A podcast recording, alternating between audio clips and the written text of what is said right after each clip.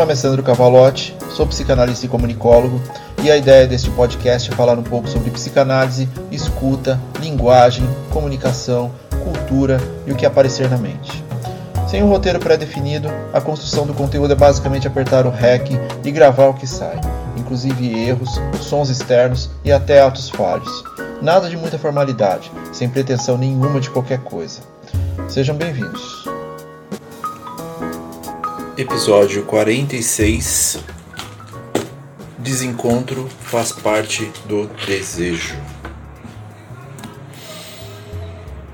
A busca do desejo é permeada por vários momentos de desencontros. Muitos deles focados em nossa reação frente às expectativas não correspondidas. Frustração é uma das mais conhecidas, aquele objetivo que teoricamente não foi alcançado. Entretanto, seria importante darmos alguns passos para trás para entender a concepção primária desse objetivo. Como você constrói suas metas? Elas estão sendo desenvolvidas com base na sua realidade, nos seus desafios atuais em uma organização que visa sua atualidade? Ou a construção se dá simplesmente pelas bravatas do você quer, você pode, você é o dono do seu destino? E uma das minhas favoritas, o não, você já tem. Essa dinâmica promovida por vários coaches de ultrapassar seus próprios desafios, criam uma estrutura de fantasia de que o ser humano não tem limites. Se você não conhece seus limites, como é que você pode ultrapassar os seus próprios desafios? Temos muitos limites e isso é ótimo e necessário. Trabalhe enquanto eles dormem, esse tipo de coisa. Faz parte de uma dinâmica que visa colocar o sujeito assujeitado em uma discordância com seu desejo, na representação de um gozo monetário. É muito comum ouvirmos em clínica, para uma pergunta relacionada ao desejo do analisante, respostas do tipo: que eu quero? Que eu desejo? Eu desejo dinheiro, porque com dinheiro eu posso desejar o que eu quiser. Essa disseminação constante de que o dinheiro é a solução para as soluções da vida é um dos maiores fatores de sofrimento da relação do sujeito com seu eu. É importante? Claro que é. Ainda mais se tratando de que estamos em um sistema capitalista e essa troca precisa ocorrer. Entretanto, há limites, inclusive, para tais trocas. O gozo e é importante desestruturar mais uma vez a palavra que, no sentido psicanalítico, relaciona-se com o prazer e o desprazer, não apenas como comumente se usa na relação sexual ou numa estrutura jurídica. O gozo tem sua função para a movimentação das nossas pulsões e na relação com o nosso desejo. De uma forma simplificada, Freud e Lacan tratavam o gozo como uma satisfação sexual disfarçada de obtenção de prazer. E fazemos isso o tempo todo, no que usualmente chamamos de pequenos prazeres, ou até em fenômenos patológicos mais complexos, em que, sim, há uma estrutura de satisfação. E esse é um dos conceitos mais importantes da psicanálise, o de que não há satisfação apenas pela via do prazer, mas também pela via do desprazer. O pretenso sofrer também gera prazer. Quando falamos de projeções de metas, falamos da construção de um caminho, de uma jornada, não apenas do tal prêmio no final da caminhada. Você não tem que vencer, ou pior, ganhar o tempo todo. Pode acontecer? Claro que pode. Entretanto, quando focamos apenas nestas expectativas, a tendência é o delineamento de uma continuidade de frustrações relacionadas ao inalcançável, a um estado de não saciedade. E saciar-se é parte do processo. Para que se possa pensar no próximo passo, no próximo objetivo, no próximo gozo.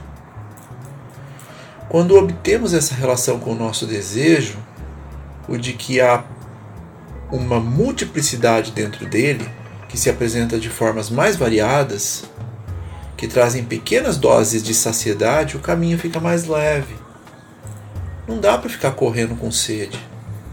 Além de contraproducente, é o desprazer se apresentando no prazer. Castigar-se pela intangibilidade. Mas quais seriam tais expectativas? Mais ainda, do que se trata o desejo? Para Freud, o desejo é nosso movimento constante em busca de nossa satisfação primária. É o inalcançável saciar de uma necessidade que não temos ideia do que seja, mas ainda assim a desejamos. Dentro dessa perspectiva, a busca pelo desejo pode fazer com que nos frustremos a percepção de um possível alcance.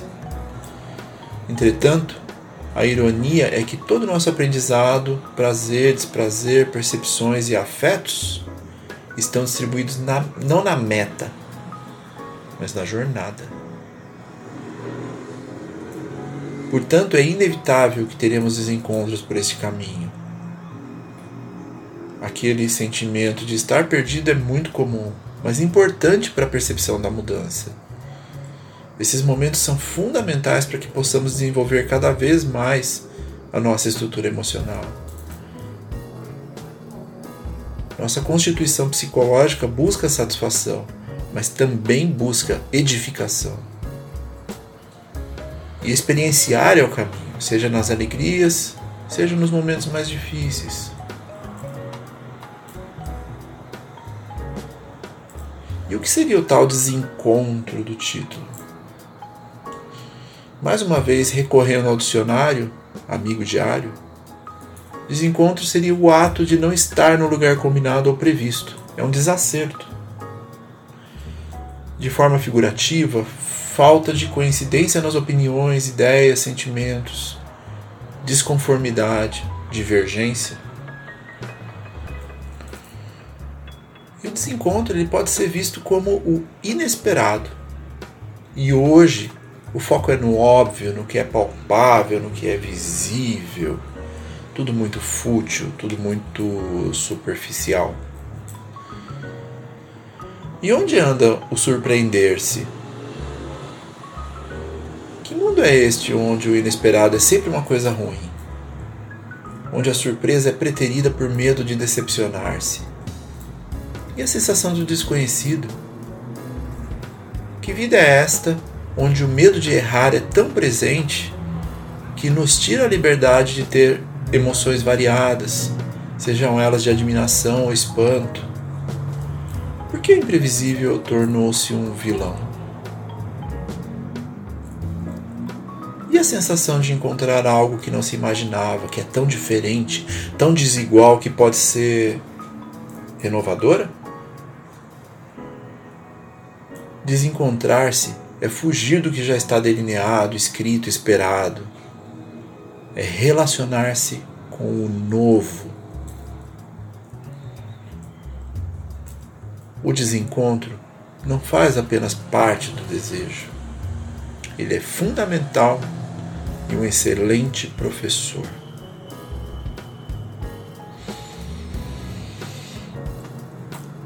E a fala de hoje foi acompanhada de Somos Nós, de Carola Nunes. Aliás, eu tenho nutrido uma playlist no Deezer chamada Psicanálise e Comunicação. Quem quiser acompanhar, o link está na descrição.